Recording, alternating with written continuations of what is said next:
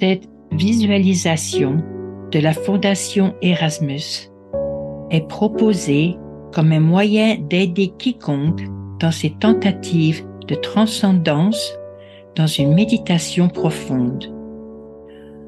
En utilisant l'esprit créatif de cette manière et en calmant les activités du cerveau, la visualisation devrait aider ceux tentent d'entrer simplement dans le calme de leur être intérieur.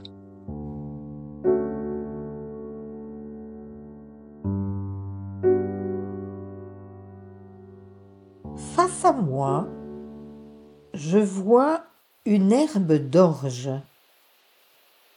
une tige d'orge, et elle se tient solidement. Il y a peut-être un peu de vent, mais elle n'en est pas affectée. Et il n'y a vraiment rien d'autre autour, peut-être plus loin, mais pas dans notre champ de vision. Et nous ne pouvons rien voir d'autre. Donc, cette tige se tient toute seule, pas fière juste forte, comme une tige d'orge peut l'être, pas plus que ce qu'elle est censée être. Et nous voyons alors que le vent devient un peu plus fort, qu'elle bouge à peine et ne semble en aucun cas gênée ou perturbée par la force du vent. Elle est ainsi conçue qu'elle peut résister à la pression des alentours et elle est ainsi conçue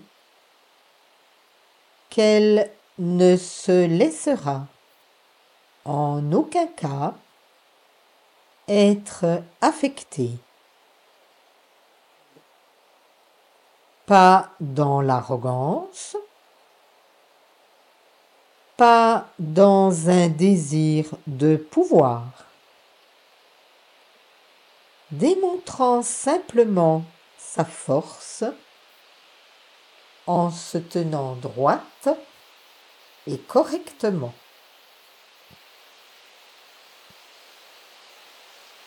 Si elle était arrogante, peut-être voudrait-elle être trop grande.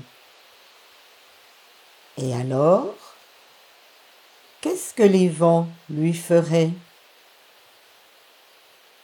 Ne serait-elle pas alors plus vulnérable à être frappée de plein fouet?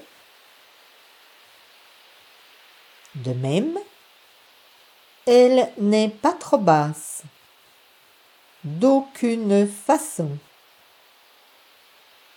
Pourquoi Qu'arriverait-il si elle était trop petite? Ne serait-elle pas piétinée et battue dans la terre? Ou elle serait détruite? Et avec le temps, ne serait-elle pas réduite à néant?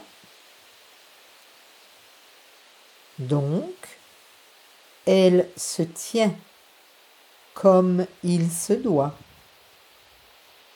telle qu'elle est conçue, et montre aux autres, en vivant selon sa conception,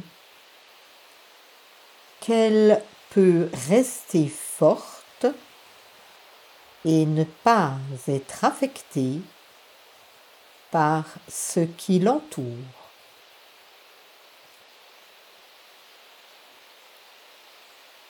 En regardant le ciel, qui est vraiment bien bleu, nous voyons le soleil et ses rayons qui réchauffent la terre et nourrissent la tige d'orge. Et à nouveau, elle n'est pas gourmande. Elle ne vise pas le ciel pour recevoir davantage des rayons du soleil. Et elle ne se courbe pas afin que son dos puisse être plus touché par la chaleur des rayons du soleil. Non, elle se tient simplement comme elle est faite, sachant très bien qu'elle va gagner suffisamment d'énergie offerte pour elle par le soleil. Pas plus, pas moins, qui va lui fournir tout ce dont elle a besoin. Et elle est ainsi. Elle reste forte et inébranlable, prête à être récoltée par le fermier afin que ses bienfaits et peut-être même son symbole puissent être appréciés et même compris par les bouches affamées qui ont besoin non seulement de la nourriture de la terre, mais aussi de sa sagesse.